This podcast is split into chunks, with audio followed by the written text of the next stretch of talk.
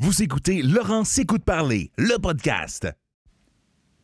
Bienvenue à la première épisode de Laurent s'écoute parler, ton nouveau podcast préféré sur la boxe québécoise.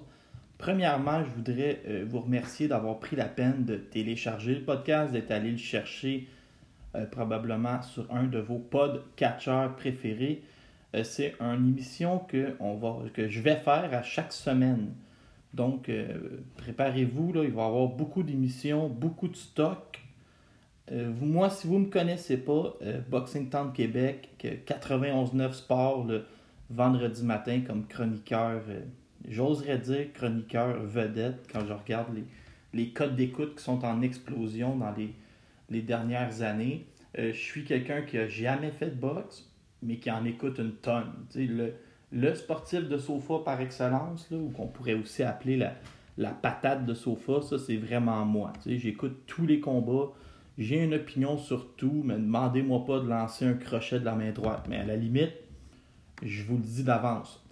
Euh, la façon que j'aimerais un peu vous présenter le projet, c'est que je veux avoir beaucoup de chroniqueurs, des gens que je vous dis, il valent la peine qu'on les écoute, valent la peine aussi qu'on les lise, mais c'est des gens qui sont dans des médias, euh, ce qu'on appelle des, blogs pour la plupart, mais je vais vous les présenter. Vous allez voir des gens, euh, il y en a là-dedans, là, c'est littéralement des surdoués dans, le domaine de la boxe. C'est juste qu'ils pratiquent d'autres métiers que celui de, journaliste à temps plein. J'ai hâte de tous euh, vous les faire connaître. Il va en avoir deux dès aujourd'hui dans le podcast. Euh, c'est ça. À chaque semaine, je vais vous présenter deux nouveaux chroniqueurs, parfois trois si j'ai rien à dire. Ça, ça peut arriver.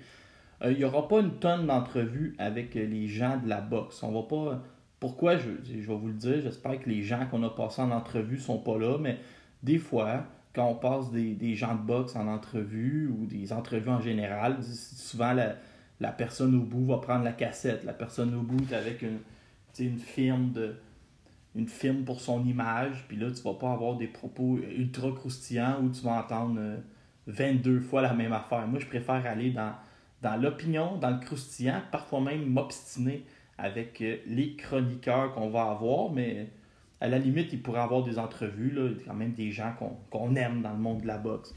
Euh, je vais revenir avec une formule que ça va ressembler beaucoup, là, faut pas se le cacher, au podcast Boxing Town Québec auquel je participais, animé par Vincent Tremblay.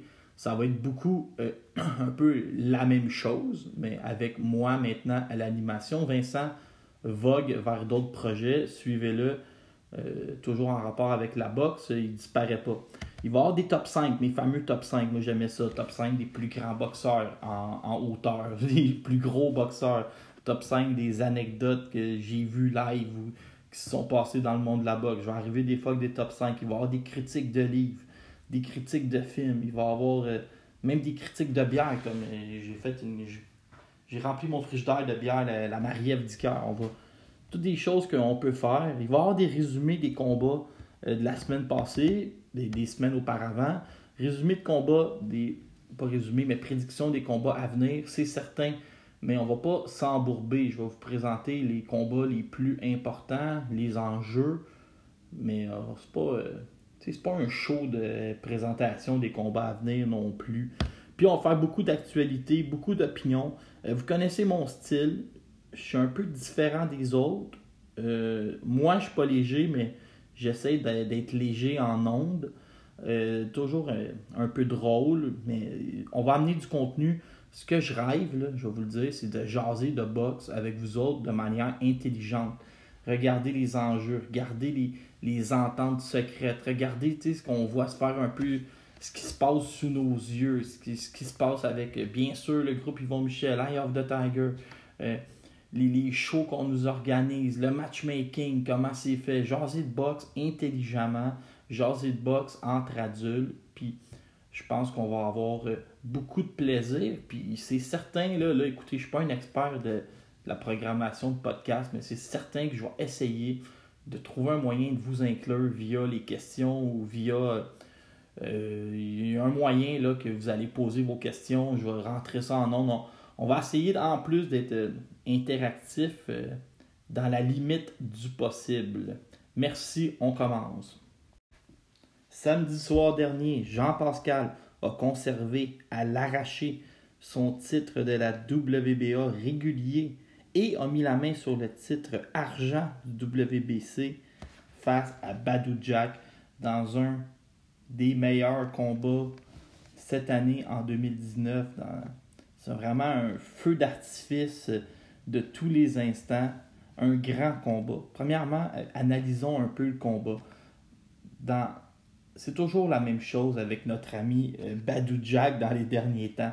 Badou Jack est un cardiovasculaire qui était, qui est à un autre niveau. C'est un bon boxeur, mais il gage beaucoup sur le fait de laisser son adversaire se fatiguer. On dirait qu'il a peur. On a peut-être compris pourquoi. Il a été knocké en 90 secondes par Derek Edwards. Il est allé au tapis au premier round contre James DeGal. Et hier, il a visité le tapis au quatrième round contre Jean Pascal. Donc, il n'a peut-être pas nécessairement confiance en son menton quand son adversaire est plein de gaz en début de combat et que là, les coups de puissance peuvent vraiment faire mal. Donc, il laisse passer la tempête, puis il aime aller chercher la deuxième moitié du combat. Mais comme il a fait contre Adonis Stevenson, ben, il a manqué de temps. je vais vous donner un petit calcul mathématique. Si tu perds ton combat par 5 rondes après 6, t'es mieux de pas en échapper beaucoup dans la deuxième partie du combat si tu vas aller chercher la victoire. Tu sais, contre Adonis, il, s'est fait prendre de cours, puis là, contre Jean-Pascal, mais il s'est encore fait prendre de cours malgré qu'il l'a envoyé au 12e round au tapis. Là, j'ai une tonne de. Premièrement, la, performance de Pascal, sais, on peut avoir. Un vol, c'est pas quand tu as un combat 7 rounds à 5 puis que ton boxeur gagne pas. C'est pas ça un vol. C'est quand tu as 9-3 ou 10-2. C'est Paul Spadafora contre Léonard Dorin. Ça, c'est un vol. Vous irez écouter ce combat-là c'est pas un combat que tu as 7-5 puis qu'il y a un round qui est pas du côté que tu avais décidé sur ta feuille, souvent en mangeant du popcorn et en textant.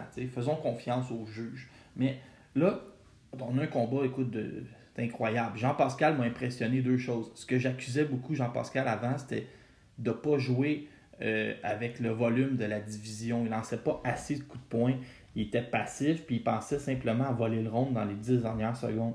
Hier, il a fait complètement euh, il, a été, il, a été, il a fait autrement que ce que je lui accusais de faire avant. À chaque fois que Badou, surtout dans la première moitié du combat, Badou essayait quelque chose, Jean-Pascal répondait tout de suite. Les coups étaient violents. Euh, il lançait.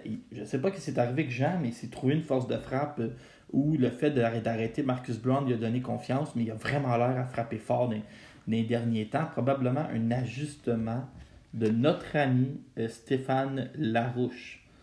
Puis Jean, en deuxième moitié de combat, il a quand même eu l'énergie pour, rester dans le combat, pour se remettre du.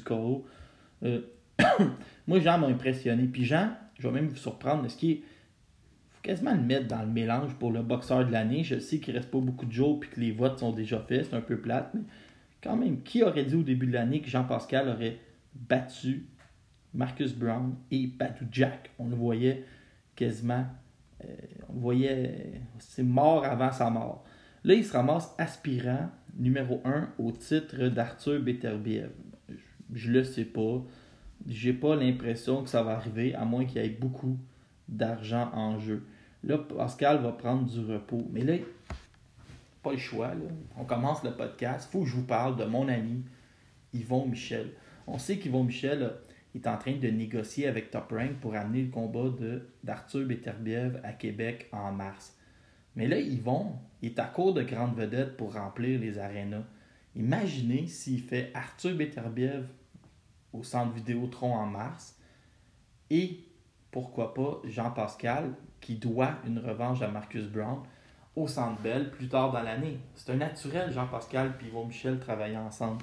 Je sais pas, si vous, si vous regardez ça avec Michael Zouski qui peut aller ouvrir le Colisée de Trois-Rivières, Yvon Michel pourrait nous jouer tout un tour puis connaître sa meilleure année en carrière. Il a les cartes en main pour faire ça. Maintenant, c'est de voir euh, comment il va les jouer et s'il va trouver des, ses partenaires d'entraînement pour, euh, pas des partenaires d'entraînement, mais des partenaires financiers pour arriver à faire tout ça.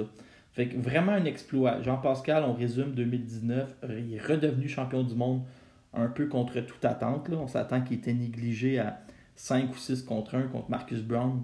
A, moi, je, pensais que ça en allait. J'ai même dit que ça en allait à la bataille, puis j'ai encore eu l'air fou. Mais on s'habitue à avoir l'air fou. Quand Jean-Pascal a donné tout un spectacle, sa, sa carrière, là, c'est prodigieux. Deux fois Diaconu, deux fois Hopkins, deux fois Kovalev, euh, Marcus Brown, euh, Badou Jack, Dimitri Bivol. Imaginez, là, on est dans une époque où les contrats de télé, les promotions, les promoteurs, les agents, euh, c'est la météo, tout empêche les combats. Il n'y a rien qui. Il a rien qui, facilite l'organisation des combats. Jean-Pascal, lui, dans, dans cette ère-là, a affronté littéralement tout le monde, puis ben, il n'a pas encore fini. Il a 37 ans, il a, retrouvé son second souffle. Stéphane Larouche l'a convaincu maintenant de penser en athlète, de vivre en athlète.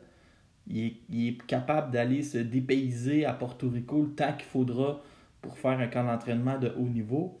Et si 2020 pourrait appartenir encore une fois à Jean Pascal, c'est le boxeur de l'année au Québec, c'est le boxeur le plus populaire. Là, il est allé gagner deux fois à l'étranger aux États-Unis. Puis ce qu'on veut, c'est que Jean ben, revienne ici, puis ben, fasse un triomphe, puis vende encore plus de 10 000 billets. Donc, euh, son prochain combat, on peut rêver à Marcus Brown. C'est certain, une unification contre Arthur Beterbiev, ça va prendre beaucoup d'argent à sa table. Ou pourquoi pas euh, une unification contre l'éventuel euh, futur champion de la WBO. Je pense que tout, même une revanche, pourquoi, pourquoi il ne donnerait pas une revanche à Hilander Alvarez plus tard dans l'année pour son titre? Beaucoup, beaucoup d'options pour Jean-Pascal. On va, on va continuer à le suivre. Et n'oubliez jamais ce proverbe-là. Pour une boxe québécoise en santé, ça prend un Jean-Pascal en santé. La chronique de Jean-Philippe. L'expression dit à tout seigneur, tout honneur, c'est la première émission de Laurence Écoute Parler. Et à travers l'émission, il va y avoir des chroniqueurs. J'ai décidé de prendre seulement des gens que j'aimais. J'aurais pu prendre des gens beaucoup plus populaires, mais j'ai pris ceux que j'aimais le plus. Et euh, pour commencer, c'est le fondateur de Boxing Town de Québec, Jean-Philippe Ouimet, qui... On commence l'année avec toi, Jean-Philippe. J'espère que tu es très honoré. Oui, c'est tout un honneur, euh, les, personnes que t'aimes, puis euh, c'est vrai que je suis pas le plus populaire, mais bon, je vais, je vais donner mon opinion de façon, euh, de façon franche. T'es pas le plus populaire, mais tu es facile à aimer. avec toi, parce que je pouvais pas parler nécessairement aux deux présidents de la Ulysse Nation, mais je me suis dit qui, qui, qui, est, qui est quand même très près de Ulysse, puis je sais que tu l'aimes d'un amour quasi inconditionnel. J'ai pensé à toi. Euh, Ulysse a perdu son dernier combat le 5 décembre dernier contre Ismaël Barroso. Premièrement, je veux savoir qu'est-ce que tu as pensé de ce combat? Euh, c'est sûr que j'ai été déçu de la performance de Ulysse. Je m'attendais à, quelque chose de, beaucoup mieux. Écoute, c'était, c'était la chance pour lui de, d'avoir un combat de championnat du monde ou d'avoir un gros combat après. Puis euh, Yves, c'est comme pas présenté. Écoute, euh, il a comme donné la victoire à Barroso. Euh, j'ai, il y a bien des points dans ce combat-là que j'ai pas aimé.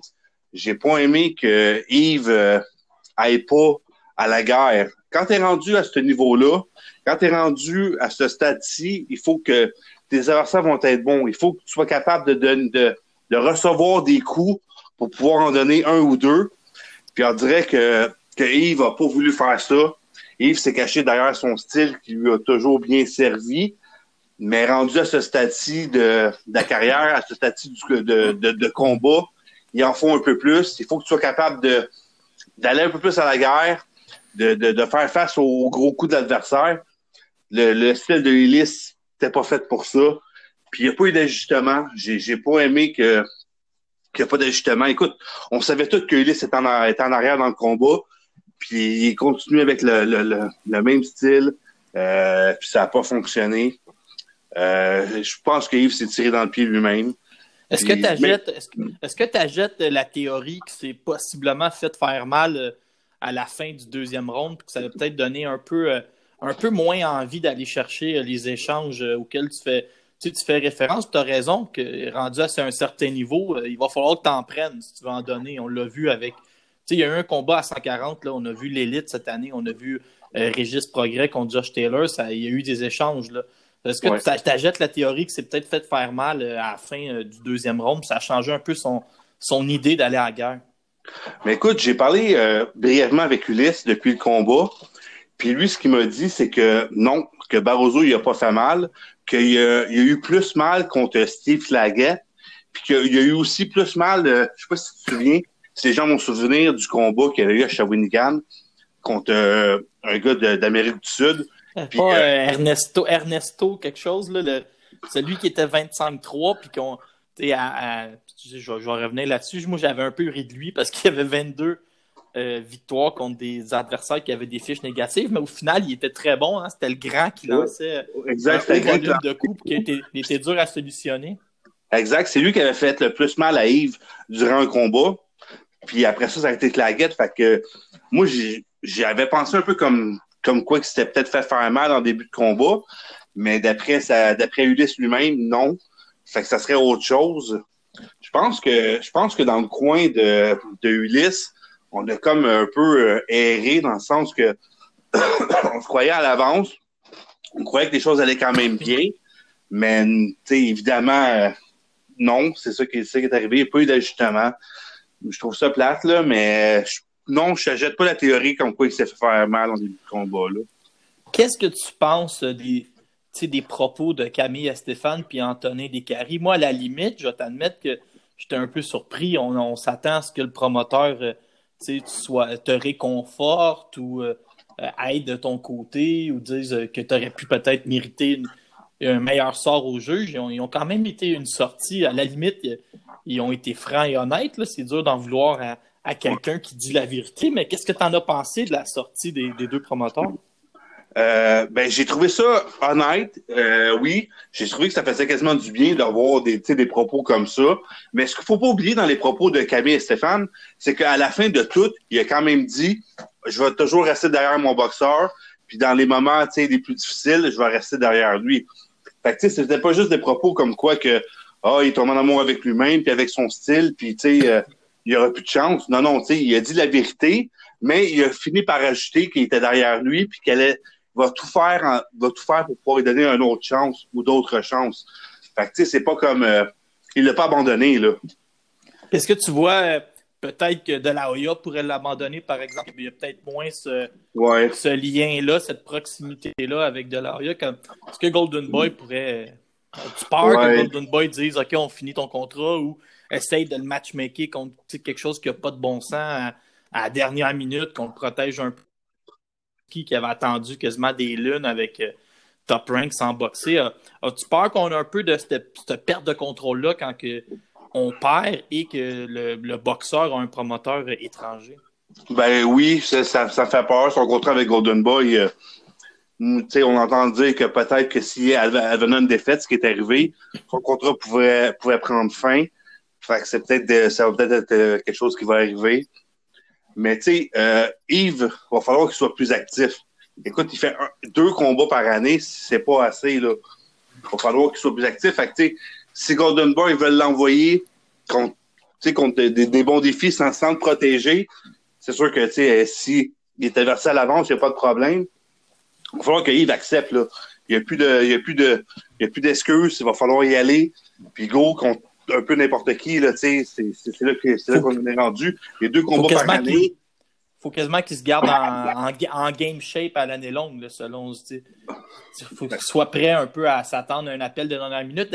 Toi, t'es-tu fâché comme moi d'un peu de Golden Boy qui fait ses annonces de combat vraiment à dernière minute? On a vu avec euh, Eric Bazignan, avec Yves Ulysse, c'est pas un secret, là, pas mal tout le monde était au courant que c'était Barroso, puis il a fallu attendre, je pense, à six jours du combat pour l'annonce. Est-ce que, comme moi, tu détestes ça un peu, cette nouvelle façon de faire là, des, annonces à l'extrême dernière minute? Ben, ça me dérange pas trop. Tant, tant, que le boxeur est au courant, lui, puis euh, pour Barroso, puis euh, Yves Junior, euh, on, euh, il savait de, depuis longtemps. Là, je me rappelle, je pense que c'était au mois de septembre, octobre, que, que ce combat-là s'en venait. Fait comme... On l'avait même vu apparaître sur, sur BoxRec sporadiquement. Mais il devait, euh, pour Ulysse, il devait l'affronter au mois de septembre. Finalement, ça l'a avorté, puis là, ça l'a repris. Mais il était au courant depuis longtemps. Là. C'est même pas une excuse pour, pour personne de le laps de temps. C'est sûr pour les fans, c'est plate. On aime ça savoir à l'avance, mais je pense que c'était secret de moi aimer garder de la boxe, là, comme quoi il allait l'affronter. Ouais, c'était pas un... C'est un autre des secrets pas trop bien gardés. Euh, si tu étais euh, dans le coin ou tu étais un ami à Ivulis, euh, c'est quoi la stratégie? Peut-être de le ramener au pays, on le ramène à Montréal en dehors du contrat, on le fait boxer en, en avril ou en mai. Comment tu vois ça? Oui, euh, avril, euh, avril-mai, ça a du sens. Moi, je le mettrais euh, même pas en finale d'une carte à Montréal. Ramène au casino, ramène-les en demi-finale au casino, on a fait de même. Donne un combat plus facile, pas de pression. Puis après ça, on attaque. Là. Après ça, c'est tous les défis, on les prend. Puis il faut rester actif. Moi, je vois au minimum trois combats pour lui en 2020. Ouais, mais surtout qu'il parle souvent qu'il veut prendre sa retraite à 35 ans. Il a eu 31 ans. Fait que c'est vraiment pas le temps de, prendre un, long, une longue période d'arrêt. Euh, Jean-Philippe, je te donne une, carte de crédit. Euh, tu peux faire ce que tu veux avec. Probablement que, comme la plupart des Québécois, tu vas clairer tes dettes. Mais après ça, je te demande d'organiser un seul combat. Le combat que tu veux voir, il faut que ça implique des boxeurs québécois en 2020. Je te prends par surprise. Qu'est-ce que tu qu'est-ce que organiserais comme combat? Oui, euh, je te donne une carte de crédit. Il faut que tu organises euh, un combat entre deux Québécois pour 2020. Ce serait quoi ton, ton vœu? En deux Québécois. Ton désir, ouais. En deux Québécois. Euh, c'est sûr que tu vas m'amener sur le combat entre Mathieu Germain puis. non, je t'amène, je t'amène sur rien, c'est ton choix. C'est mon choix en deux Québécois. Pas d'intimidation. J'aimerais savoir Gusto Clayton contre euh, Michael Zuski. Ça. Oh, en plus, en plus c'est un combat qui a tellement de sens pour les classements. À l'âge où, les, où les deux sont rendus, euh, je suis d'accord avec toi que ça prend ce genre de risque-là. Un peu le, fameux ça passe ou ça casse. Exactement. Euh, Jean-Philippe, merci d'être venu pour la première. Je trouvais que ça revenait de sens que tu sois là vu que tu es le fondateur. Puis dans le fond, c'est la nouvelle, la nouvelle méthode. C'est pas euh, l'animateur qui cherche des chroniqueurs. C'est vous autres que quand tu as un sujet, quand tu as quelque chose que tu veux débattre, tu n'es pas d'accord avec moi, tu n'es pas d'accord avec quelqu'un, fais-moi signe, on enregistre, puis tu vas, faire, tu vas être dans l'émission. Parfait, tu m'envoies souvent. parfait, parfait, on aime ça. Puis en plus, tu es un gars qui est plein de polémiques, puis la polémique, c'est bon pour les codes d'écoute.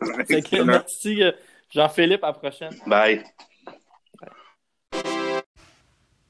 Je veux vous parler d'un boxeur que j'ai commencé l'année 2019 et je le détestais. Et j'ai fini l'année 2020 puis je suis en amour avec. Je vais vous surprendre. Saul Canelo Alvarez. J'étais pas capable. J'ai de la misère avec les boxeurs qui sont des élus. Ceux que le promoteur prend, le promoteur qui est très influent, là, va le prendre sous son aile et là, on t'avantage gros comme le bras. Des catch weight euh, le côté A contre le côté B. Euh, le combat contre Kovalev, on s'assure que tu aies le moins de préparation possible. Un temps de préparation ridiculement court alors que tu viens de te faire shaker le pommier sur un moyen temps par euh, Anthony Yardé pendant un, un au complet.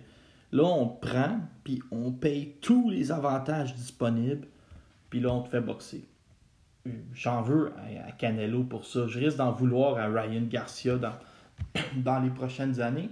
Mais ça va, je dois, reconnaître qu'il livre toujours la marchandise, il est rendu vraiment bon. Dans le premier combat contre Golovkin, s'est comporté comme contre-attaquant. On peut penser qu'il a perdu ce combat-là. Arrive au combat revanche, attaque pendant 12 rondes, alors que Golovkin, lui, présente peu ou pas de changement, d'adaptation. Donc, écoute, je te le donne, Canelo, euh, t'es vraiment, es vraiment bon. Puis là, je me dis, euh, qui Canelo va affronter en 2020? Parce que dans le fond, Canelo, c'est le fer de lance. C'est le gros vendeur de la boxe. si on veut que la boxe fonctionne au Québec, on a besoin de Jean-Pascal. Si on veut que la boxe fonctionne dans le monde, puis tienne le coup devant les, les envahisseurs que représente le UFC, mais il faut que la boxe soit au sommet, puis que Canelo vende une tonne de billets, puis qui, rende son contrat pour euh, Dazon, son contrat de 365 millions pour, euh, je pense, c'est 11 ou 13 combats. Il faut qu'il rende ça euh, rentable. Premièrement, oubliez Canelo chez les 175 livres. Il a, il a son titre de la WBO. Pourquoi? Arthur Beterbiev, une brute, Dimitri Bivol, un scientifique de 175 livres, ça ne ça l'intéressait pas, puis on peut comprendre. Avez-vous envie, vous autres, d'aller vous planter contre Beterbiev? Ben, c'est ça. Lui non plus. Donc, son titre vacant de la WBO, on il devrait s'organiser un combat entre Gilberto Ramirez et Umar Salamov. Et euh, Alvarez est classé 7e. C'est certain que dans les bureaux de Yvon Michel, dans le Vieux-Port de Montréal, il y a un grand tableau avec le classement de la WBO. Le nom, le de Alvarez est surligné là, au crayon jaune. Puis là, on a pensé à un plan. la victoire contre Michael Seals devrait, si victoire il y a, le propulser dans un top 5. Là, après ça, on va probablement regarder les, les options comme un gars comme. Euh, je pense que Maxime Vlasov, qui est quatrième, va signer contre Anthony Yardet, qui est sixième. Kovalev semble à la retraite. On va probablement forcer la main pour que Elander Alvarez affronte euh, Jesse Hart dans un combat euh, d'aspirant obligatoire. Puis Elander, lui, va obtenir une autre chance en championnat du monde. C'est c'est les conséquences de la ceinture abandonnée chez 175 livres les conséquences, ça aide notre ami euh, Elader Alvarez à se faufiler. Maintenant, ça va lui prendre un adversaire à Canelo. Euh, vous pouvez quasiment gager euh, votre rein, un rein, ce que ça va être Billy Joe Sanders dans les prochains, prochains mois. Pourquoi Sanders a changé de promoteur pour aller chercher plus de visibilité, plus d'argent, puis plus de chances de se rendre à, à Canelo Alvarez? Puis sa dernière performance a été. La dernière performance de Billy Joe Saunders a été horrible. Après 10 rondes, il était soit en train de perdre ou soit. Euh, ou, soit dans un match nul. Puis il s'en est sorti qu'un KO sorti de, nulle part. c'est moins son style, mais écoute, il avait bien préparé ses choses, sorti un KO épouvantable. mais il s'est rendu réellement accessible pour Canelo. Il a montré qu'à 168, il était peut-être plus ballonné, euh, moins, moins bon dans ses déplacements. Puis quelque chose aussi, on va parler de la WBO à 168 livres. Eric Bazignan, qui était classé numéro 1. On ne veut pas nous le dire, mais qu'est-ce qui est arrivé? Là, il est déclassé numéro 4. Puis Rowan Murdoch, qui était supposé affronter, qu'on a offert à Bazignan pour devenir aspirant obligatoire, est rendu lui numéro 1. L'impression que j'ai, c'est à vérifier ou c'est à démentir de leur part si je dis n'importe quoi. J'ai l'impression qu'on a refusé le combat contre Murdoch. On a demandé d'être décalé, puis on veut que Bazignan prenne de l'expérience. Donc, il est tombé quatrième. Bravo, c'était la chose à faire, puis j'ai pas de problème avec ça. Euh, fait partie de l'élite. Il devrait faire partie de l'élite, a toutes les qualités, aussi bien attendre qu'il vieillisse un peu, qu'il prenne l'expérience. Donc, c'est ça. On peut penser que Canelo va prendre son titre de la WBA, va le défendre contre euh, le champion de la WBO, Billy Joe Saunders, ou un autre boxeur qui s'est rendu intéressant. Des fois, c'est juste ça. Une contre-performance, puis tu deviens accessible. Callum Smith, qui a fait une contre-performance contre John Ryder, lui, est champion euh, régulier de la WBA pour affronter Canelo. Ce qui rend Smith intéressant, c'est que tu peux vendre euh, bord en bord un stade en Angleterre, tu vas refuser du monde dans foule tellement que Canelo pourrait vendre. Il y a aussi, si Canelo descend à 160 livres, ce qui semble humainement impossible, il y a le Japon avec Ryota Murata, que maintenant on connaît trop bien. Puis il y a la revanche contre Golovkin, qui serait prévue en septembre 2020 selon Eddie Hearn. On se rappelle que Golovkin a signé un contrat de 3 ans chez Dazon avec une promesse d'affronter Canelo Alvarez.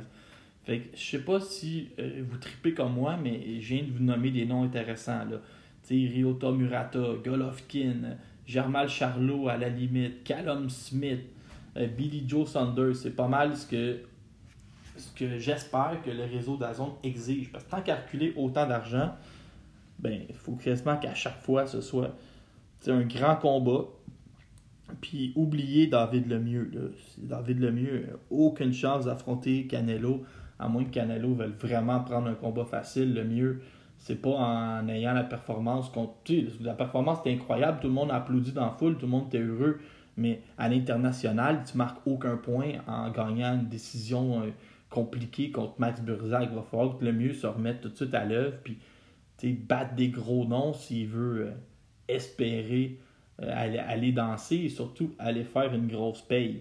Fait c'est un peu ce qu'il en est pour Canelo Alvarez. Aussi, une autre chose qui va influencer un Québécois, c'est que Ryan Garcia a l'air d'avoir signé un gros contrat.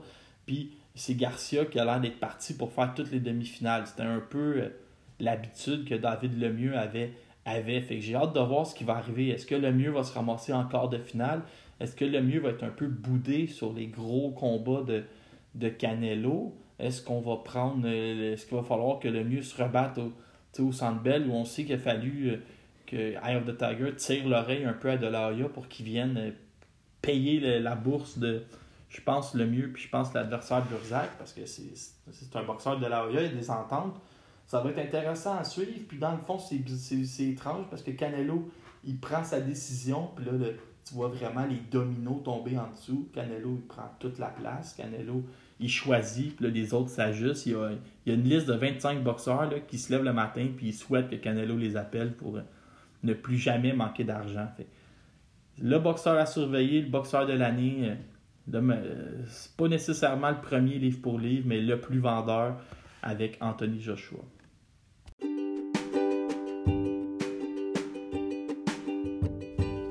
Podcast Laurence écoute parler est présenté par le Resto Bar Le Coin du Métro. Le Resto Bar Le Coin du Métro, les meilleures îles de poulet à l'est du Mont Logan.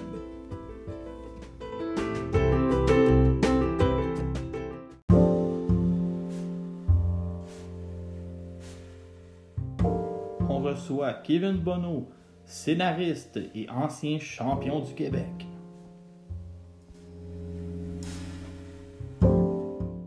Scénariste, auteur et champion du Québec, ancien champion du Québec en boxe, Kevin Bonneau. Pourquoi je l'ai invité? D'un, ça va être un chroniqueur régulier. Et de deux, puisqu'on c'est plate, mais le premier épisode, je parle de plusieurs euh, défaites qui sont arrivées avec des boxeurs québécois. Et j'ai pas le goût d'être triste tout seul. Donc, j'invite euh, des amis un peu pour m'aider avec ça. Kevin, on s'est connu euh, quand David Lemieux a remporté le titre face à Hassan Ndam. On s'est jamais revu. On s'était dit qu'il fallait se revoir. Oui, exactement. Jamais revu, fait que ça va être aujourd'hui que ça va se passer. Ben, bien content pour vrai. Euh, merci, merci de ton invitation, Laurent. C'est bien sympathique de ta part. Ben écoute, on va essayer, Kevin, de lancer ta carrière un peu. Euh, le sujet qu'on on est rendu au sujet de Steven Butler. Alors, je te, lance ma première question. Comment euh, as-tu trouvé la performance de Steven Butler contre euh, Ryota Murata, le, temps que ça a duré? le temps. Ouais, écoute, ben, tu vois, c'est difficile pour moi de, parler pour, pour Steven, pas pour Steven, de Steven, parce que, tu sais, c'est un c'est un petit gars que j'ai vu grandir dans, grandir dans le gymnase, puis euh, c'est toujours euh, émotionnel. Fait que c'est difficile un peu. Je te dirais que j'ai trouvé ça. Je pense que Steven a fait euh, du mieux qu'il peut avec le gars qu'il avait devant lui. Murata, c'était pas. tu sais, on, on, regarde la fiche de Murata, il y a deux défaites, il y a juste 15 victoires. On fait comme ah, ok, ouais, on, on le connaît pas. Ben c'est ça, on le connaît pas. Le gars, c'est un, c'est quand même un champion olympique. C'est un champion olympique, c'est ça? Oui. Oui, exactement. Champion, champion du monde aussi. Oui, des, des, champions du monde, des deux défaites qu'il a vengées euh, ben oui, de façon assez violente par KO. Ben, tu sais, c'est ça. Fait Murata, c'était pas une, une, commande facile. Puis, hey, tu sais, quand tu l'as dit sur un autre, euh, un autre podcast, euh, tu sais, quand, quand t'envoies ta best shot à un gars, puis que le gars, il bronche pas. Tu sais, j'ai vu le Butler envoyer des droites envoyé, je l'ai vu envoyer au, euh, au quatrième round, fin du quatrième round, un uppercut. C'était un super uppercut. Mais Murata a juste comme pas bougé. Fait sais, à quel point tu fais comme, oh wow, ok, je viens de lancer ma, ma best shot, puis ce gars-là, il bouge juste pas. Fait que, tu sais, pendant que tu boxes, tu cherches, tu cherches, tu cherches, tu cherches, ok, qu'est-ce que je vais faire? C'était quoi mon plan de match? Probablement que probablement que, que, que Steven Butler misait sur sa puissance, tu sais, puis c'est peut-être un peu ça son défaut à Steven. Il sait qu'il frappe fort. Il, il frappe. Est-ce est qu'il frappe aussi fort qu'on le dit? Ben, tu sais, j'ai, j'ai pas mis les gants avec, avec Butler, mais je, je pense qu'il frappe fort, mais je pense que Murata a, a tout un menton. Là. Penses-tu que Steven a, a un peu découvert euh, euh, le fait que, tu sais, quand une fois que tu es rendu dans l'élite, moi, j'ai toujours, moi, j'avais une, une théorie que quand deux top 5 s'affrontent, Mhm. euh, c'est rare qu'il va y avoir un KO. Il faut, il faut que tu sois capable d'aller chercher des, des victoires au juge. Est-ce est-ce que c'est un peu ce que tu penses que, que Steven vient d'apprendre? là? OK, je frappe fort, mais il y a un niveau où ça passera plus, puis il va falloir que j'aille chercher des cartes euh, 10-9, ronde après ronde, puis gagner Ben, le juge. Ouais, tu sais, ex- c'est exactement ce que Butler aurait dû faire. Butler, là, c'est pas le knockout qu'il allait chercher. Je l'écoutais en entrevue avant, puis j'ai tout mon respect à, à Steven Butler. Puis, tu sais, Steven va faire comme moi, moi, je vais là, je vais gagner, puis garde, je vais probablement euh, gagner euh, par, euh, par une victoire surprise. C'est pas comme ça que ça a été dit, mais ce qu'il ce qu'il voulait dire, c'est qu'il allait y passer le knockout. Mais tu sais, c'est pas passer le knockout, il fallait qu'il travaille. Regarde comment Murata a travaillé Butler, il a découpé. Il a carrément découpé round après round, au corps, en haut. Quand, quand Butler a reçu les, les droites, euh, les, les- droites de, de Murata, probablement qu'il a voulu l'appeler monsieur parce que, hey, pour vrai, ça, ça rentrait. là. À chaque fois que Murata lançait une droite, Butler avait beau essayer de rouler avec le coup, mais il se faisait, il se faisait toucher à chaque fois. Butler, il, fallait qu'il travaille, puis il travaillait pas, tu sais, il, il attendait, il lançait son jab, il bougeait un peu. Je, pourrais dire qu'il qu'il bouge pas, puis que ah, il boxait, euh, il, était lent. Mais je pense que, que Murata, c'était c'est vraiment un difficile boxeur, euh, Murata, parce que probablement que c'était le gars que Butler pouvait knocker, parce qu'il est facile quand même à toucher. Mais avec le menton qu'il a, ben, oublie ça, le knockout. Mais là, Murata, il lance des coups, il lance, il est précis, il est rapide. Euh, il y a beaucoup de qualités, Murata, qui faisait en sorte que Butler, tu même tu leur fais boxer demain, tu leur fais boxer après-demain contre Murata, je pense pas qu'il va les gagner. Puis aussi, on, on oublie un peu que Murata avait aussi tellement d'expérience. Quand je voyais des textes passer qui disaient Hey, ce Butler a plus d'expérience, il a deux fois plus de combats, je, me, je me mordais un peu l'intérieur de la bouche. Là. Une médaille d'or olympique, je sais pas combien ça peut valoir de, de combats en expérience, mais en, en, en- au moins peut-être sais, une vingtaine ou une trentaine. là. Je- mais euh, moi, j'ai quelque chose qui m'a dérangé, pas dérangé, mais quelque chose qui, j'ai un doute dans ma tête. Ouais. Euh, tu sais, la fameuse euh, pensée magique des, des journalistes ou des, des chroniqueurs de boxe, des gars qui donnent leur opinion. On essaie toujours d'être positif, puis souvent, c'est sans dire que c'est des gens qu'on connaît. On veut pas tomber dans la négativité. Puis là, on y va en disant Ah, c'est pas grave, soit on gagne, soit on apprend, puis il va revenir plus fort.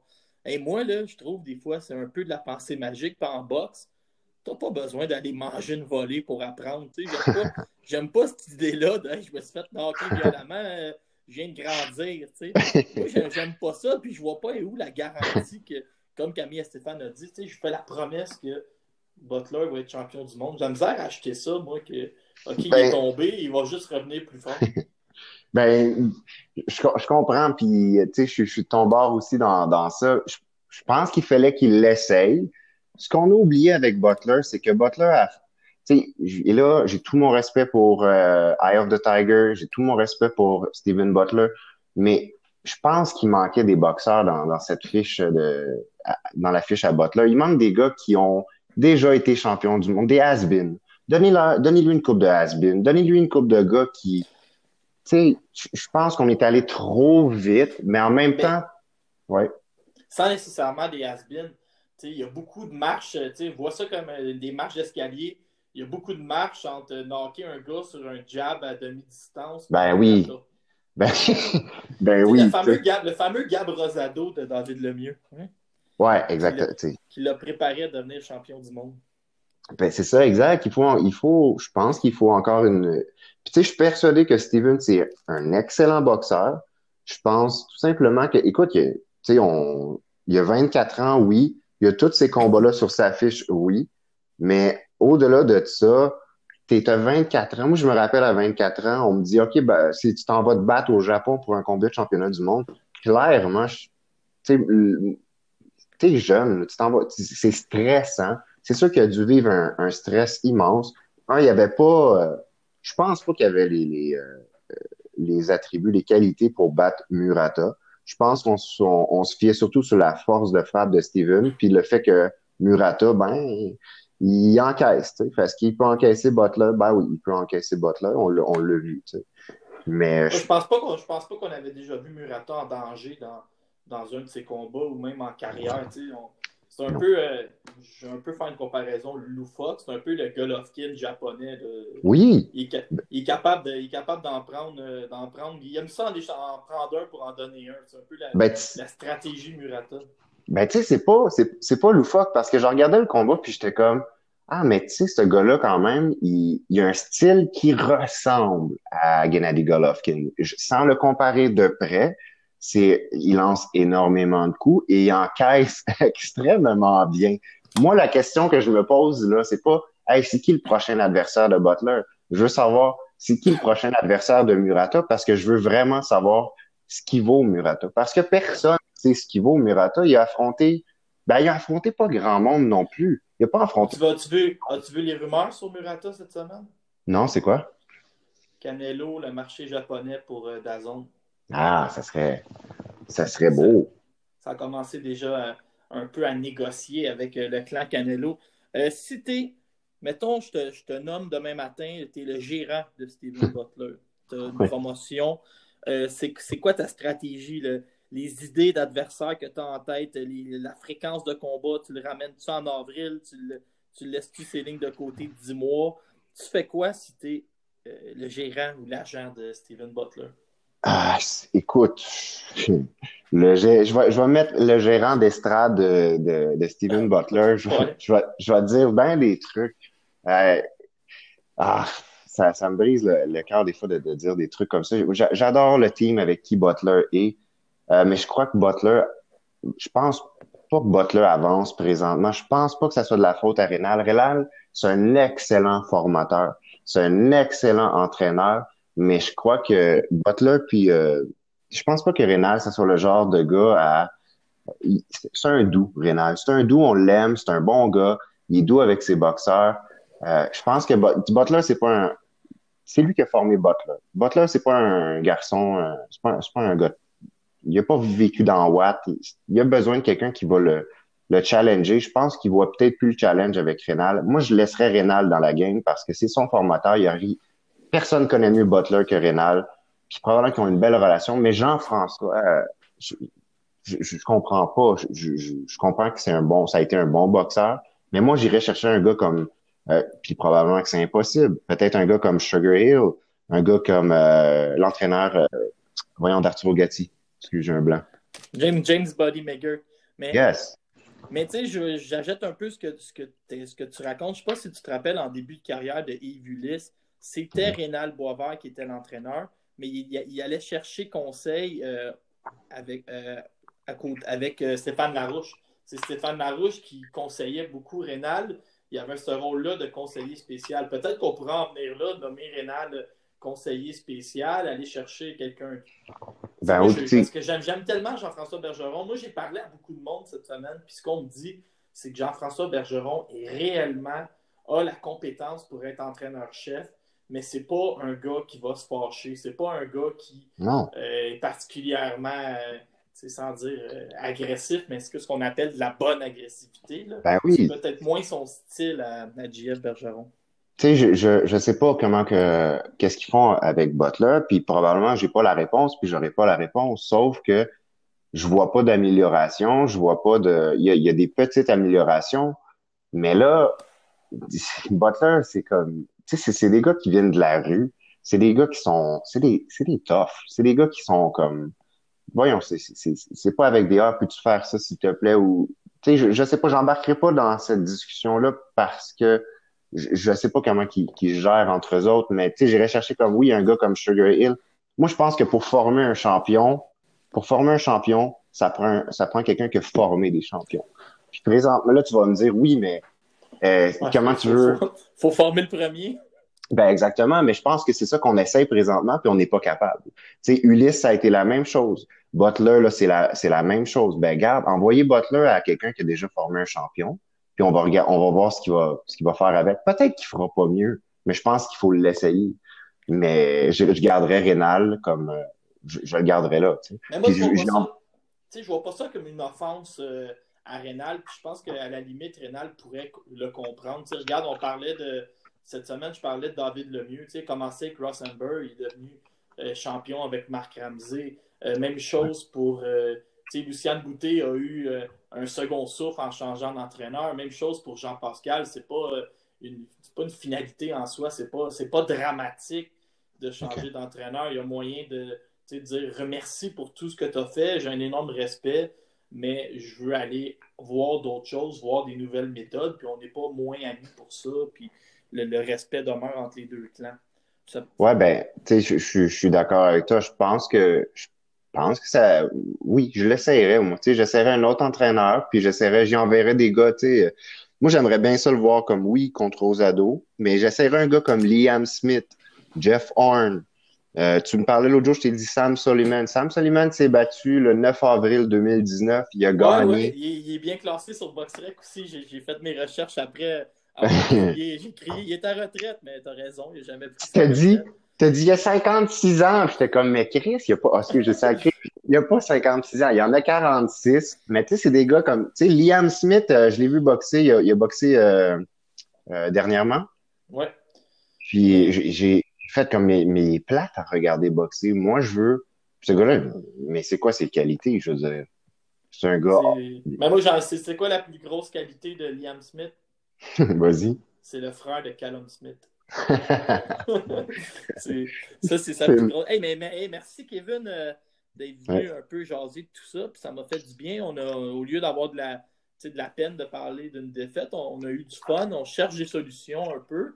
Mais ce qui est intéressant, c'est qu'on est, on est vraiment des gérants d'estrade. Tu as raison sur ce point-là. Il nous manque une, une tonne d'infos qu'on n'a pas. On n'est pas là au quotidien, mais on va quand même suivre ça de près en 2020. Puis euh, Ouais. merci d'avoir été là pour euh, la première épisode. C'est sûr Ben, qu'on on s'en juste- parle au courant de l'année.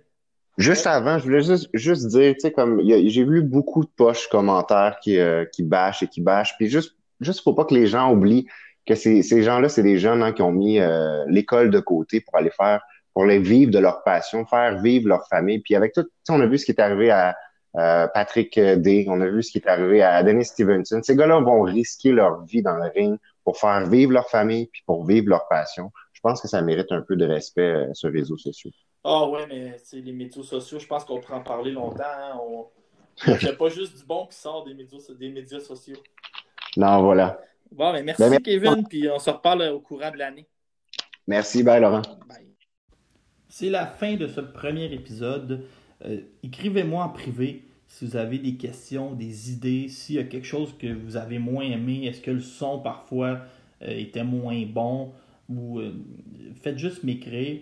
Euh, là, c'est un, un premier épisode. Je voulais revenir sur les défaites pour un peu mettre ça de côté. Puis là, on va, je vais vraiment préparer mes choses, me rôder. Là, on va y aller avec l'actualité semaine en semaine. Ça va opérer, croyez-moi. Euh, on- je m'installais, j'installais mes flûtes. Maintenant, on est prêt déjà pour l'épisode 2. Merci d'avoir été là.